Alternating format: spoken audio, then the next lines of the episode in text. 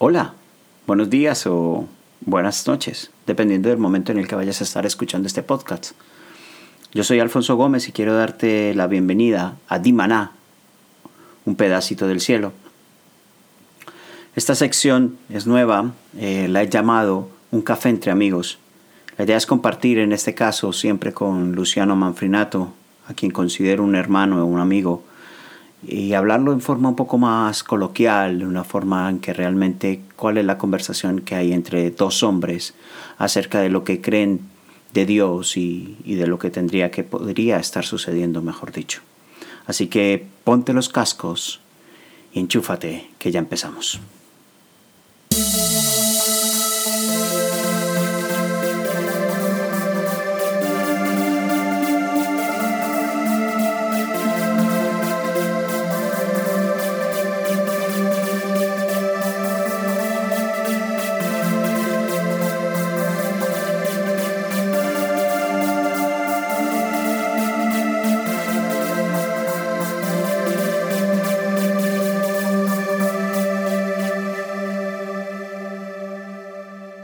Tal la semana?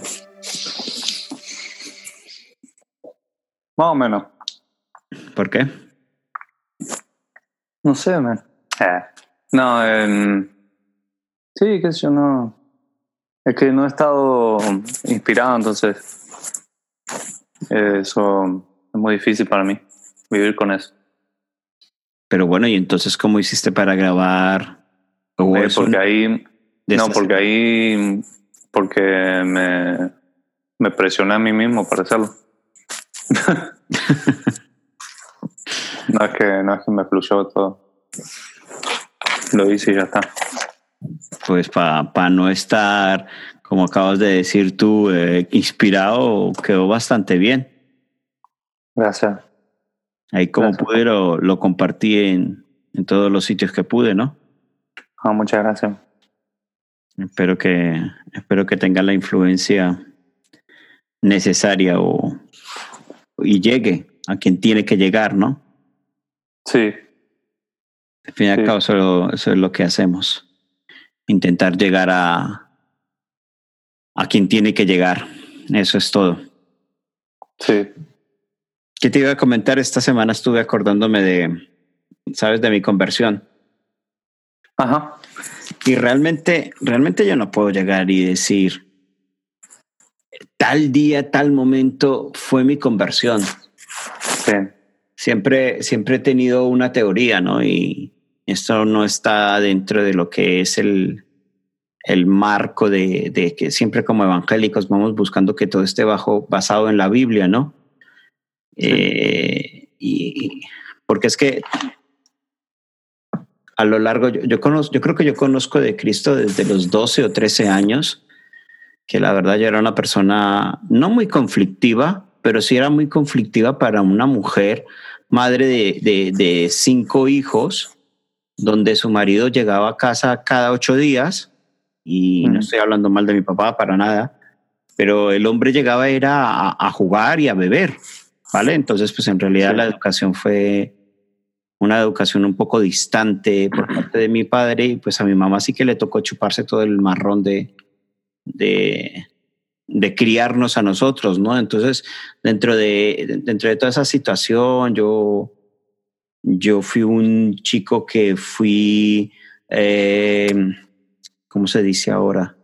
Este, abusado sexualmente por, sí por casi tres personas diferentes en diferentes momentos.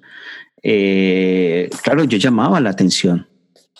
Entonces, Ajá. me acuerdo que me gustaba mucho el heavy metal y todo, todo por llamar la atención, ¿no? Fumar a escondidas, tomar a escondidas, el pelo largo, el pantalón súper apretado, botas militares en aquel momento, una campera, una chaqueta negra, así todo rocambolesco.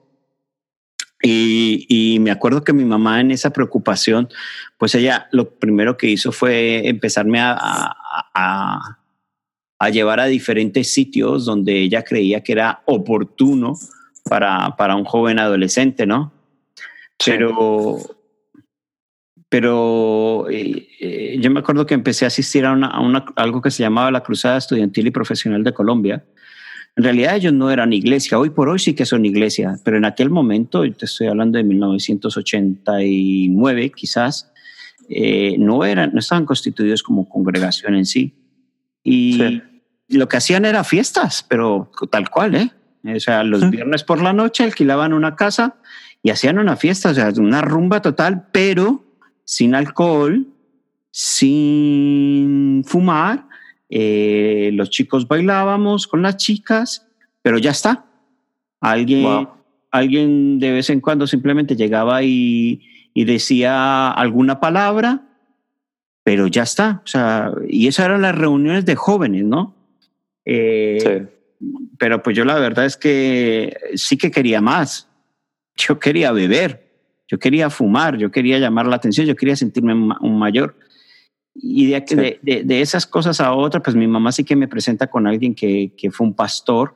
No voy a decir que él es mi pastor porque realmente no, no, no voy a ser tan evangélico de llegar y decir, es que solo Jehová es mi pastor. No, no, porque Daniel Barabachi para mí es, es un pastor y él es mi pastor, por ejemplo. ¿De acuerdo? Eh, pero esa uh -huh. persona, que no quiero mencionar su nombre en este momento, eh, fue, era el pastor principal de, de, la congregación en la que yo empecé a, a criarme, empecé a formarme. Pero como sí. te estaba diciendo que había, hay una teoría y que no es una teoría que esté bíblicamente que pueda llegar a respaldar, pero es como cuando yo siempre he dicho que tenemos tres Cristos, que tenemos tres Jesús. Un Jesús es aquel Salvador, ¿vale? Ese yo creo que casi todo el mundo lo tiene, ¿no? Cualquier persona que asiste a una iglesia tiene a un Jesús como Salvador. Luego hay un Jesús que es el Hijo, ¿vale? Y ese es el que me, el que, el que me acerca al Padre, a, a, al ser superior que Él quiso revelar. Y luego está el Jesús que es mi marido, ¿vale? Por eso te digo, eh, sí que está bíblico porque tú vas a encontrar que Ishi, I-S-H-I, Ishi, eh, eh, significa eso, marido, sustentador. Y entonces el Señor dice, mira, es que ya no me vas a llamar, Dios dice, ya no me vas a llamar Señor, sino que me vas a llamar Ishi. Entonces mm. ahí es cuando yo puedo convertirme y, y realmente pues comprender que, que, que, que esa, esa, o sea, hubo tres procesos de mi conversión. Una de adolescente, una de joven y una casi de adulto. Y cuando digo casi de adulto fue más o menos en el 2007, para cuando tú y yo nos conocimos. Sí. Allí en Castellonet. Y, y ahí porque yo me acuerdo muchísimo estar ahí en Castellonet y, y, te acuerdas que Daniel Barabachi también vivía allí en ese pueblo. Sí. Vale, pues en una ocasión estábamos él y yo sentados en, una, en la terraza de allí de su casa y tomándonos unos mates eh, eso era un verano, porque hacía muchísimo calor y estábamos tomando mates. Pero él, él me dijo, ¿tú sabes que Dios invita a ir al desierto a su amada? Y me enseñó un pasaje bíblico que ahora mismo no me acuerdo cuál es. Me enseñó, y eso fue un choque ni el tremendo para mí. Y yo le dije al Señor, Señor, yo quiero, yo quiero mm. ser tu amada. Y ahí es donde yo te digo que, que para mí mi conversión no, no puedo llegar y decir exactamente fue en mi edad de adolescente, fue en mi edad de mm. juventud o de adolescente, porque no me gusta decir adolescente, en mi edad de joven, mi edad adulta o, o, o en esta, esta adultez mía ya de, de, del 2007, ¿no? Cuando, cuando estaba hablando con, sí. con Daniel. No puedo decir que esa sea así, pero, pero sí que puedo llegar y decir definitivamente he podido vivir los tres Jesús que hablo, no, no que hable la Biblia, que hablo, y, y ha sido, o sea, es, esa hace parte de mi testimonio. Sí. Eso hace parte de, de, lo que yo hasta ahora he podido vivir, he podido experimentar, ¿no? Eh, he tenido muchas experiencias agradables con Dios, pero, pero creo que eso ha sido parte de mi conversión, ¿no? Sí. Me acuerdo que cuando tú estuviste aquí mm. empezaste a contar de la tuya, pero no sé, cuéntame más, cuéntame más de tu conversión. Sí, interesante lo que decís porque eh, yo creo que es como, yo creo que tiene que ver con lo que te decía el otro día, que hay un tiempo para todo. Y uh -huh. eh, creo que Dios nos revela en ciertas en ciertos niveles o ciertas maneras de acuerdo al, al momento que estamos viviendo y, y es como que volvemos a, bueno, no, quiero decir una blasfemia, pero es como que volvemos a nacer en, en ciertos momentos de nuestra vida espiritualmente. Eh, volvemos a, a convertirnos, volvemos a conocerlo. Pero no es volver a conocerlo de cero, sino todo lo que hemos conocido hasta ese momento y ahí él como que toma otra vez nuestra mano y nos lleva a otro, a otro paso más, a otro nivel más, Pero yo más creo profundo. yo Sí. creo yo creo que ahí es donde se cumple la palabra que dice que tome cada cual tome su cruz y sígalo, ¿no? Sí, Porque cuando cuando tú vuelves a tomar esa cruz, pues pues vuelves a morir, pero también vuelves a resucitar, ¿no? exacto. Sí. Eh, y yo, sí, yo también me siento como vos, la verdad. eh, yo, con, yo también, a mí es, es- para mí es imposible decir una fecha exacta. Yo no sé cómo a personas lo hacen, especialmente los que escriben libros. Ujú. Eh, allá en el verano del 79 era eh, en diciembre, 12 de diciembre, cuando... no, para mí es imposible porque, porque para, lo para mí, yo personalmente fue algo paulatino, algo gradual, Ujú. eh, pero sí fue bastante evidente, o sea, yo crecí en la iglesia y... Siempre siempre desde niño asististe a la iglesia. Sí, sí, cuando desde bebé, literalmente. De hecho, el pastor Chamorro oró por mí cuando yo era bebé, cuando los- mis papás me presentaron delante de Dios, Sí. él oró por mí, para que tengas una idea. Eh, y, pero eh, en algún momento, por la, el, estilo, el estilo de vida mi- de mi mamá, de mi papá, o sea, ellos son profesionales, trabajan, trabajan duro hasta hoy Ujú. siempre trabajaron mucho eh, y, y cuando yo nací se divorciaron. Eh, entonces, cada uno me llevaba cuando podía ¿no? a la iglesia, pero eh, generalmente, tal, eh, bueno, muchas veces me llevaba mi hermana, eh, que ella era una de las líderes ahí. Y, pero am, cuando entré en la adolescencia, em, yo me tenía había crecido con mucho odio también, mucho resentimiento, eh, con la necesidad de aceptación y, y afirmación también. Odio contra Entonces, quién? Perdona. eh, ¿O contra creo quién? que sí, yo creo que contra todo el mundo. o sea, mm, evi- no, evidentemente era tal vez eh, era más contra mi papá, tal vez por, por no estar ahí, ¿no? Eh, y tal vez con Dios, porque en realidad eh, muchas veces eh, me pasaban cosas así bastante increíbles y siendo niño y yo, o sea, no, no tenía la culpa, ¿no? Y Sí. entonces cuando llegué a la adolescencia tenía toda esa bronca, ese enojo junto y, y empecé a reventar para todos lados. O sea, yo crecí, en, fue un tiempo, unos años en que peleaba en la calle. Pero eh, físicamente. hacía- Sí, sí, eh, hacía un montón de cosas, un desastre. Me corría la policía, eh, de todo. No me puedo Y- imaginar tú peleando por ahí. Sí, o sea, Los que conocemos sabemos que tú controlas tu mal genio, pero que tu mal genio se, se nota. O sea, cuando estás de mala leche, se nota. O sea, no, no, no puedes disimularlo. Entonces, no, ya no, ni siquiera intento ya, o sea. Pero, Lo que pero- pasa es que eso, bueno, vamos a hacer un paréntesis, eso para mí es parte de, de lo que yo entiendo de ser eh, honesto. O Sí, sea, no, desde luego. Eh, No, no, no, a mí realmente, a mí me cuesta eh, eh, caer- tratar de caerle bien a la gente siendo algo que no soy. O sea, literalmente ya ni trato porque no me sale. No, Entonces, de- de- cuando yo de estoy luego que enojado, Es algo que eso se valora, ¿no? O sea, pues para qué vamos a andar con hipocresías si en Sí. realidad lo que estamos es tratando de ofrecer una, una amistad y, y como Sí. dice, yo quiero a Luciano como es. sí, Punto. O Sí. sea, sabiendo que, que, que, que tiene su carácter, y, pero su, su, su carácter firme es el que, el que también me hace a mí dar confianza de, che, yo quiero estar al lado de este hombre. Disculpa, Sí, yo- cortado, ¿no? Sí. No, no, yo creo que mm, en cierta fa- esto, eh, lo que vos decís es justamente algo que, que tuve que en- entender yo Porque es muy fácil para la gente cuando te juzga y dice, no, porque este tiene mala leche o este se enoja fácil.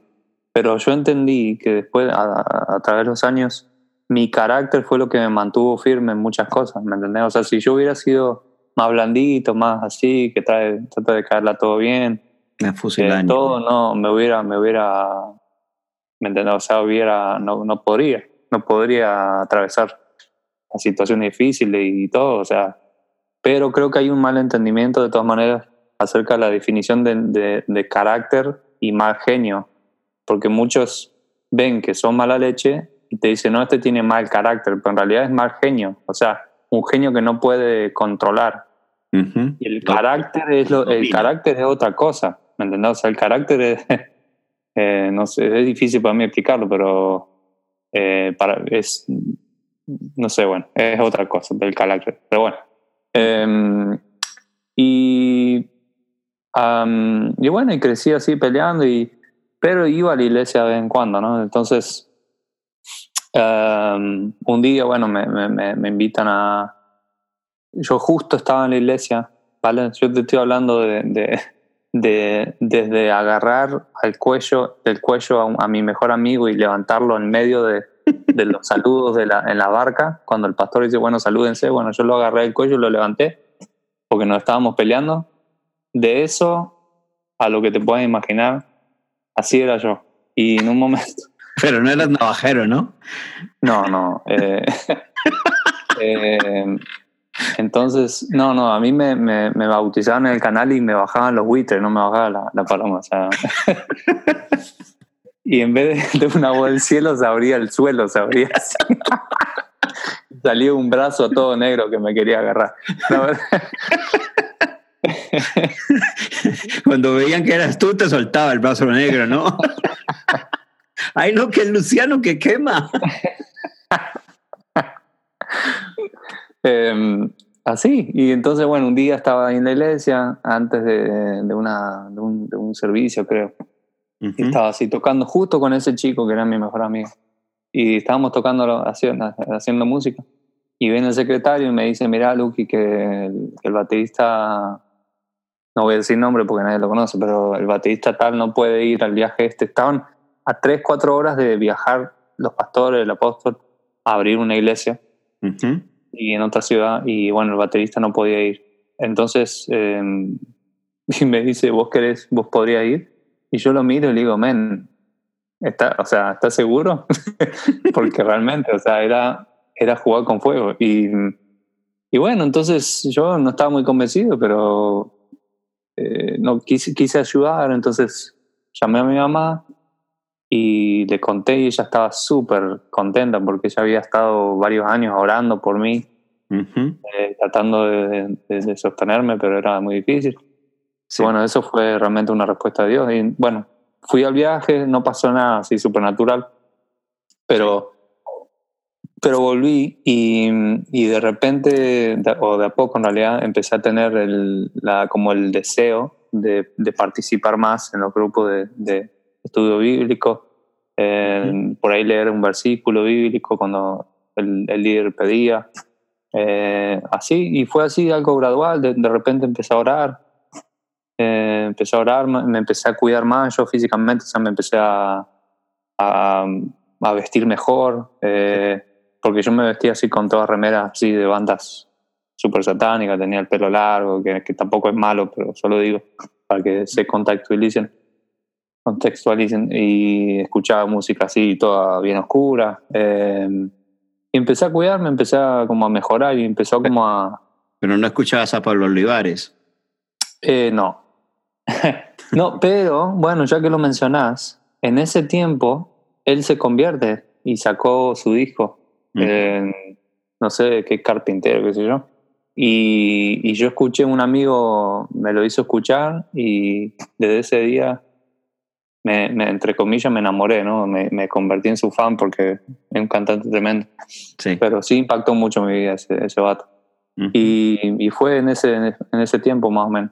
Eh, y, y, bueno, y ahí empecé y, y, no te puedo decir cuándo, pero en algún momento eh, empecé a tener una intimidad, intimidad con Dios y, y un día eh, empecé a tener experiencia con el Espíritu Santo en la habitación, cuando oraba, empecé a orar así y, y, el momento de oración ya, o sea, llevaba horas y yo no me daba cuenta, ¿me entendés? Ahí es cuando te das cuenta que... Cuando, cuando, tú, cuando tú dices experiencias, te refieres a haber manifestado el, el Espíritu Santo, ¿no? Claro, sí. Sí, sí. Eh, ¿Cómo qué? Yo creo que, yo creo que él empezó ahí a sanarme mucho eh, en la intimidad. Eso fue lo que más me marcó, o sea, no fueron las experiencias en sí, sino el hecho de saber que él estaba ahí para hacer el trabajo él mismo, si se entiende. O sea, porque muchas veces nosotros tendemos como seres humanos a buscar la respuesta o la ayuda de, en las personas. En este caso, tendemos a, a, depender mucho de lo que el pastor nos puede decir, si nos sentimos desanimados, esperamos que nos digan una palabra de aliento o que nos, nos hagan sentir que somos valiosos. Pero lo que a mí me impactó de Dios fue que Él estaba ahí. Es como que Él, cuando Él se, se remangó, dice la Biblia, y tomó la toalla que tenía y empezó a lavarle los pies a sus discípulos, es como que Jesús estaba en la habitación, se remangó y, y, me, y me, me abrazó y me, me sanaba. Eh, y eso fue lo que me impactó, esa, esa cercanía, o sea, ese amor tremendo. Y, y, entonces yo me pasaba horas llorando y, y orando. Eh, y empecé a tener así experiencias tremendas, como un día, eso me, me marcó también. Un día eh, yo estaba, estaba orando, estaba empezando a orar, en mi momento donde, de, con él, ¿no? Y literalmente sentí, esto hay gente que no lo va a entender, pero yo, yo pude como casi visualizar y escuchar que Dios eh, hacía callar a los, a los, ángeles y les decía, hagan silencio porque mi hijo me está, me está cantando. Qué bello. Eh, y fue tremendo eso. O sea, yo pude como de repente en toda esa pasión y pude sentir como, como de repente un silencio, ¿no? En el cielo.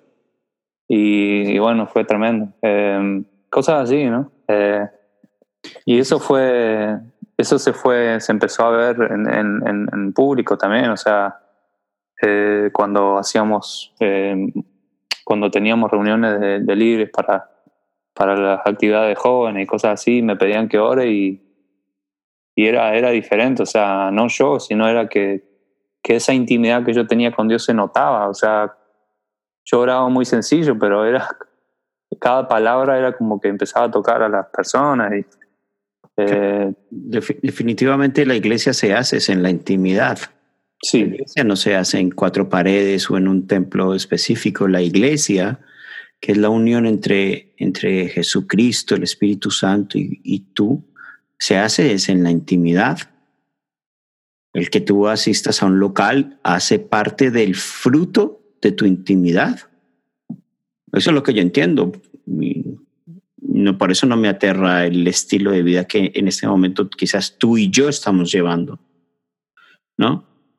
Sí, sí, o sea, creo que no, no. La, la, la, relación con Dios no puede depender de nuestra, eh, nuestra eh, continuidad o, o, de ir a la iglesia, de cuando, cuánto vamos a la iglesia, porque eso sería tremendo. O sea, eh, pero aún así, para nosotros, lo que lo entendemos porque lo vivimos, pero hay un montón de gente que no lo entiende porque, porque están acostumbrados a, como te decía antes, a depender de lo que el pastor le puede dar, lo que el líder le puede decir. Entonces, hay gente que si, que si faltan los tres servicios de la semana en la iglesia ya se siente pecadora, ¿me entiendes?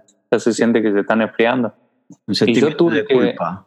exacto, y Dios me tuvo, me sacó de eso, ¿me entendés? O sea, cuando, especialmente cuando me vine acá a Inglaterra, eh, me, me rompió ese esquema, que nada que ver. Yo me la pasaba en la iglesia cuando era adolescente, joven, y, él, él, tuvo que romper eso, ¿me entendés? Y llevarme al límite de, de, eh, de no tener iglesia por, por ahí, ¿no? En algunos casos.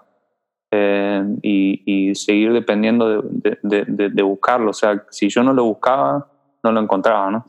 Y esto lo digo, parece, parece estúpido, pero en realidad hay muchas personas que, que no lo entienden, o sea, no entienden que tienen que buscar a Dios en la intimidad, sino que piensan que su relación con Dios está basada en su tendencia o, attendance, no sé cómo se dice, su de ir a la iglesia todas las semanas.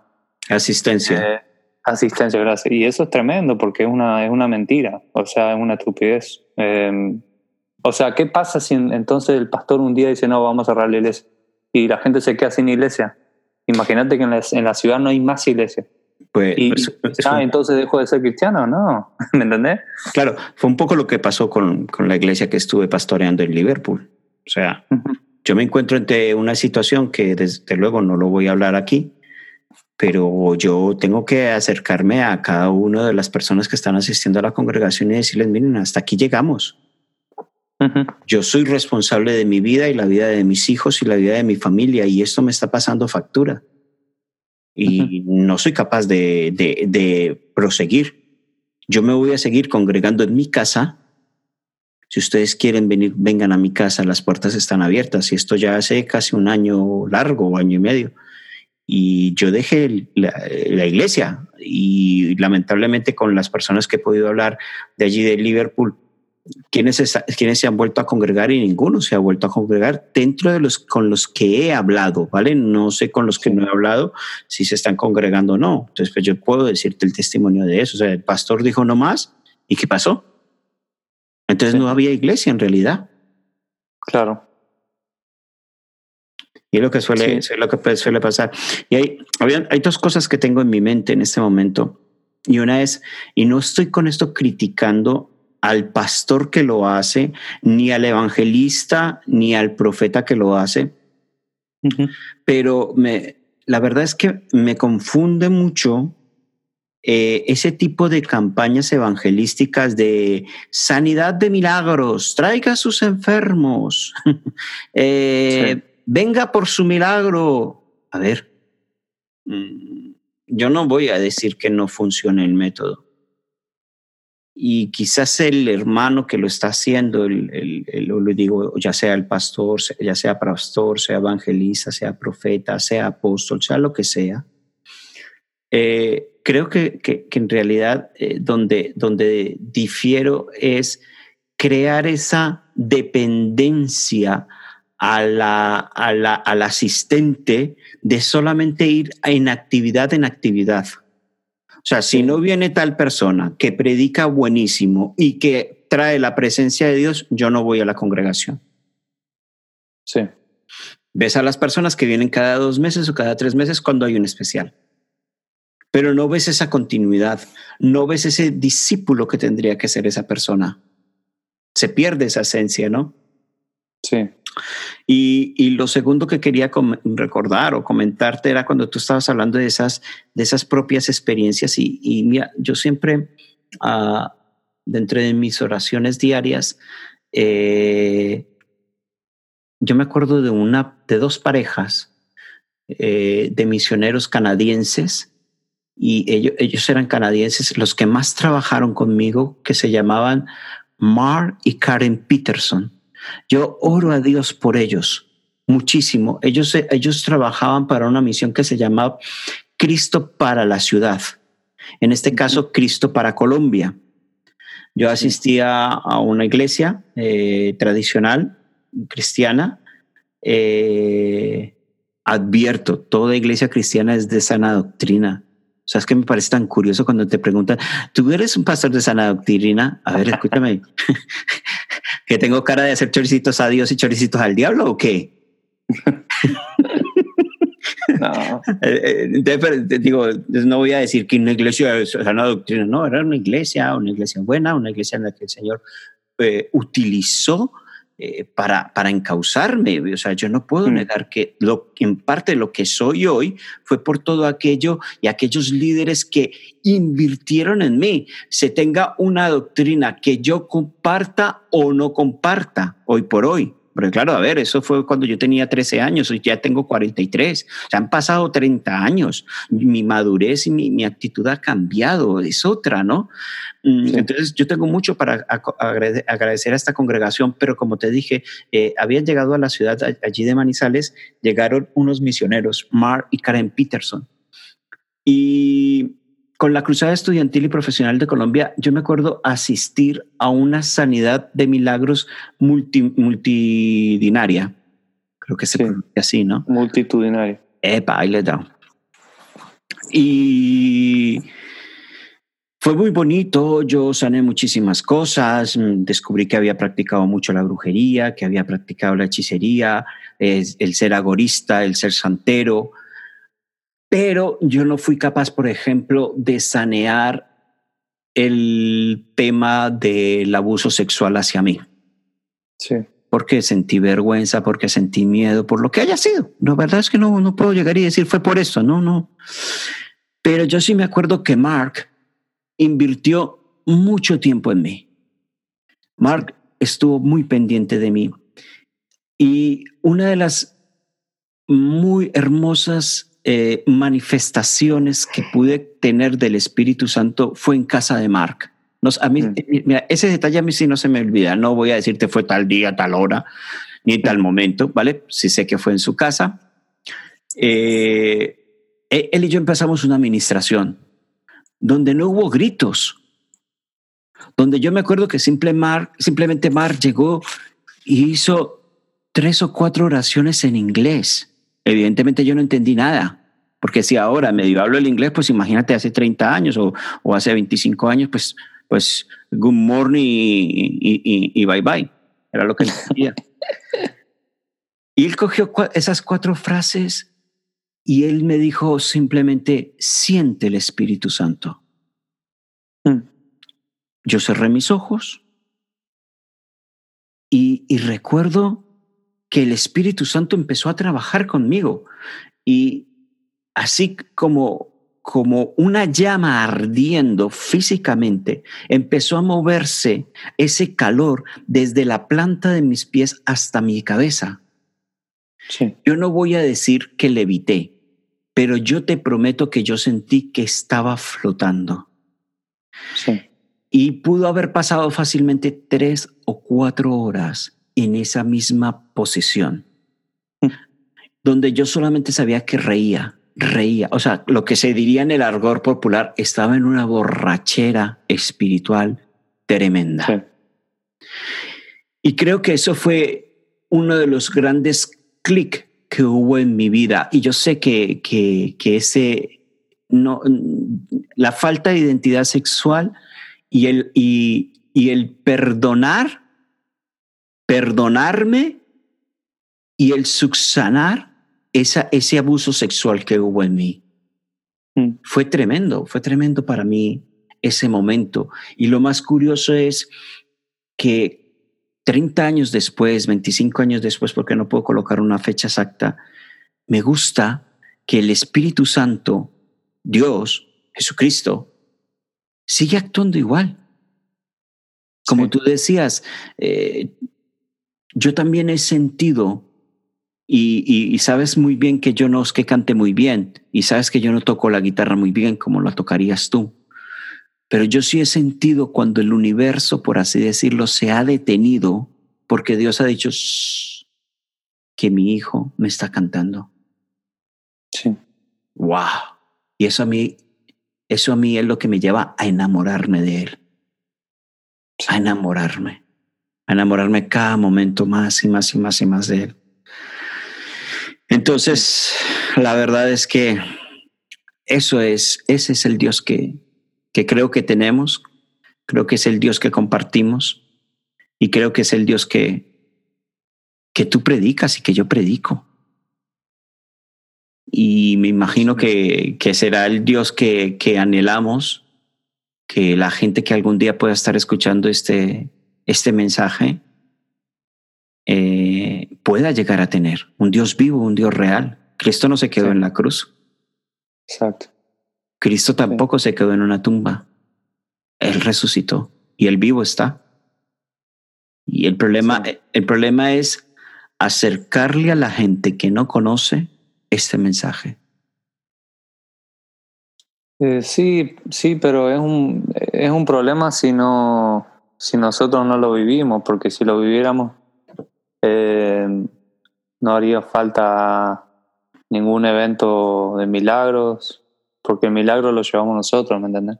Amén. No, no, no habría ningún un, un evento de evangelístico porque nosotros seríamos los que llevamos el evangelio. Entonces, eh, creo que a eso nos llamó Jesús y el problema somos nosotros. estamos, o sea, el tema es nosotros vivimos desconectados. Entonces llegamos a la iglesia y le pedimos, Señor, ven, pero Él ya está ahí. Eh, le, le, pedimos, eh, no sé, déjame sentir tu presencia, pero nosotros, nosotros estamos fuera de su presencia, pues no estamos conectados, ¿me entiendes? Por eso Jesús decía, el Padre y yo uno somos. O sea, lo que yo veo de Él hacer, eso hago, lo que escucho de Él decir, eso hablo.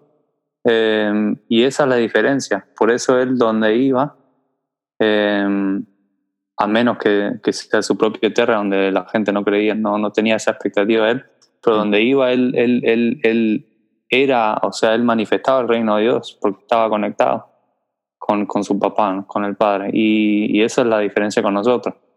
Eh, o sea, nosotros eh, que podemos pasar años pidiendo, Señor, úsame, qué sé yo, para hacer milagros, para profetizar, pero eso no va a pasar a menos que, que nosotros no estemos conectados con Él y no caminemos con Él. Uh -huh. eh, no, no, es lo mismo decirle, Señor, eh, úsame o, o, o, cuando estás por, por, ir a algún lado, Señor, eh, ven, acompáñame y úsame a decir dónde quieres que vaya, dónde estás obrando. ¿Con quién estás trabajando? Ajá, ¿y qué quieres que haga? ¿Me entendés? O sea, uh -huh. en nuestra concepción de, de, lo que, de lo que Dios hace y cómo hace las cosas es, es muy diferente a la que Él tiene, o sea, especialmente con el Espíritu Santo. O sea, ni hablar de que hay miles y millones de personas que no entienden que el Espíritu Santo es una persona, uh -huh. eh, lo tienen como un objeto, como algo, de parte de la Trinidad. Y porque ni, entonces, siquiera, ni siquiera se entiende la Trinidad. Exacto, entonces eh, ahí, ahí ya estamos en un problema, porque el Espíritu Santo, sin el Espíritu Santo no somos nada, o sea, es lo que Jesús nos dejó. Él dijo, es mejor que yo me vaya para que venga el consolador. Uh -huh. Y si, si no tenemos al Espíritu Santo, no somos nada, man. no podemos manifestar el reino de Dios, no podemos ni siquiera orar como se debe, porque claro. no sabemos, ¿me entendés? Claro. No, podemos, no podemos adorar porque no sabemos cómo adorar a Dios. Uh -huh. Él nos guía a toda verdad, dice la palabra. Entonces él, él, sabe cómo tenemos que adorar a Dios y Él nos enseña, él, él, sabe cómo tenemos que orar. Y aun cuando no sabemos, Él intercede por nosotros con gemido invisible, dice la palabra. Eh, entonces, si ni, siquiera podemos reconocer su persona, no podemos pretender que la gente vea nosotros, en nosotros a Jesús, porque es imposible.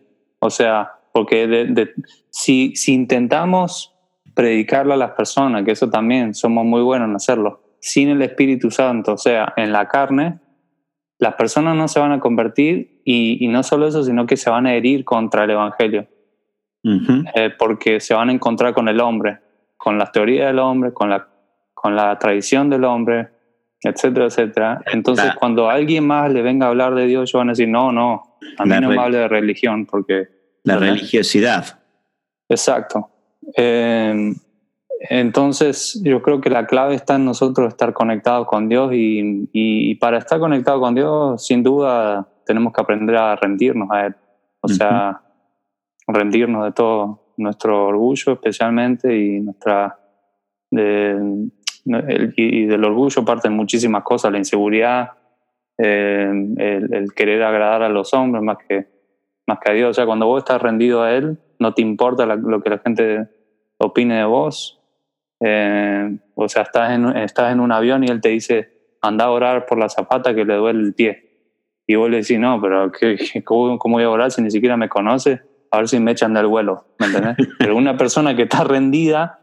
Lo va y lo hace. Un, lo hace, exacto. Y Dios hace el milagro y así, ¿me entendés? O sea, no tenés miedo de lo que la gente te diga porque a vos te importa más lo que Dios dice vos. La opinión de eh, Dios te importa. Exacto. Entonces ahí, ahí ¿Me entendés? Ese es otro, ese es otro cantar. O sea, cuando estamos rendidos a Él, la cosa cambia. O sea, la gente no solo va a querer conocer a Dios, sino va a querer vivir como vos.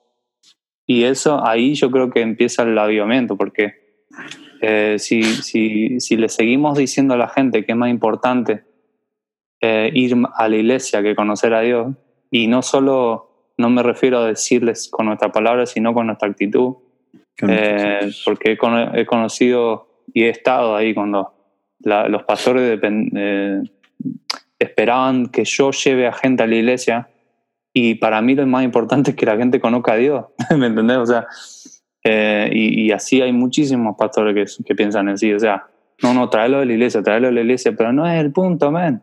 El punto es que la gente conozca a Dios. Esta semana tú y yo, esta, esta, semana tú y yo hablábamos de que lo importante al fin y al cabo es que conozcan a Dios. Porque a mí me gusta hacer las iglesias en un Starbucks. Exacto. Eh, no, me niegues, eh, no, nos digamos mentiras, es sabroso poderlo hacer, hacer iglesia, que era lo que eh, acabamos de comentar también. O sea, la iglesia yo la hago en mi intimidad con Dios. Y manifiesto la iglesia cuando predico de Cristo. Y aparte de eso, si soy un testigo vivo y permito que ese poder de Dios actúe en mí, como tú acabas de decir, haciéndole caso. O sea, ve y oras por esta zafata que tiene dolor de cabeza. Voy y oro. Pues, o sea, están viendo el, el, el, la radiografía completa de Cristo en mí. Hace, poco leí, hace poco leí que decía mm, en uno de los libros de, de Barcas que decía una mujer china que acababa de aprender oró, al aprender a leer, perdón, oró diciendo, Señor, Vamos a trabajar entre muchas personas que no saben leer. Señor, haz que nuestras vidas sean Biblias abiertas para aquellos que no puedan leer el libro, puedan leerlo en nosotros. Sí. Y al fin y al cabo creo que es eso, ¿no? O sea, ¿para qué me sirve a mí saber los 66 libros de la Biblia, como diría el apóstol Pablo, si no tengo amor? Sí. ¿Para qué me sirve? Eh, o sea, es que Corintios 13 y aquí estoy, aquí estoy siendo como un poco contraproducente lo que estoy diciendo, pero bueno, eh, yo sé que yo manifiesto el amor de Dios, entonces por eso me atrevo a decirlo. Pero como dice Corintios 13, el amor todo lo puede, el amor todo lo perdona. Porque yo hasta hace muy poco eh, yo era muy legalista y era ah, religioso, ¿no? Y estoy hablándote de hace muy poco, te estoy hablando de hace cinco años y, y empecé a cambiar y empecé a cambiar y, ah, y, y, y hoy, para mí hoy es muy importante hablar acerca del amor, de la misericordia, de la gracia y de la verdad de Cristo. Sí. Y eso, eso es, eh, eso es romper definitivamente con el esquema religioso, porque vuelvo y te digo, el esquema religioso me dice que yo solo hago iglesia cuando voy a un lugar, a un templo específico, a un, a un local de cuatro paredes llamado congregación. Pero yo vuelvo y digo, yo prefiero hacer iglesia en medio de un asado, en sí. medio de un, de un café bar. O sea, es que eh, hay, hay, hay, hay hechos. Realmente leer la Biblia es muy fácil pero estudiar la Biblia y leer lo que dice entre líneas es lo que más nos va a costar. Por ejemplo, eh, y esto es a manera de milagro o a, manera de testimonio que lo voy a decir, estoy escribiendo un libro basado en Job. Sí. Y, y, y, a mí me sorprende la manera en que el, el adversario habla con Dios. Mm, sí. Él habla como si fuera un hijo de Dios. Entonces, si el adversario que ya está sentenciado, aunque no está viviendo la sentencia, si sabemos todo lo que ha hecho en la humanidad y lo que ha hecho en toda la historia, se acerca a hablar a Dios y Dios lo trata como un hijo. Porque yo no, vil pecador, pero sí. que la sangre de Cristo me, me perdonó, que, la que el cuerpo de Cristo fue quebrantado por mí. ¿Por qué yo no me puedo acercar a Dios y hablar con Él como el Padre amoroso que es y todas las personas que están necesitando de Él. Y antes que señalar, llegar y recordar, yo también estuve o yo también estoy en la misma posición que esa persona. Sí. Sí. Ah, ¿Cómo me enamora? ¿Cómo me enamora Dios de verdad? Sí, y poder decir muchísimas cosas más de Él. Pero bueno, creo que ha sido bastante y suficiente por hoy.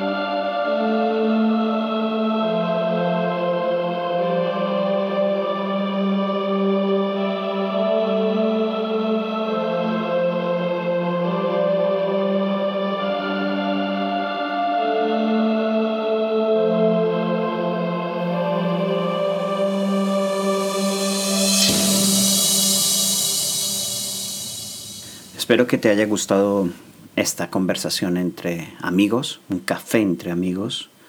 Eh, espera para dentro de unos 15 días aproximadamente un nuevo episodio y que el Señor te haya hablado. Te invito a, a ingresar a mi página web www.agopla.com y si tienes alguna duda allí tienes mi email. Síguenos por Instagram, por Twitter, por Facebook. Recuerda, activa la mente de Cristo que ya está en ti.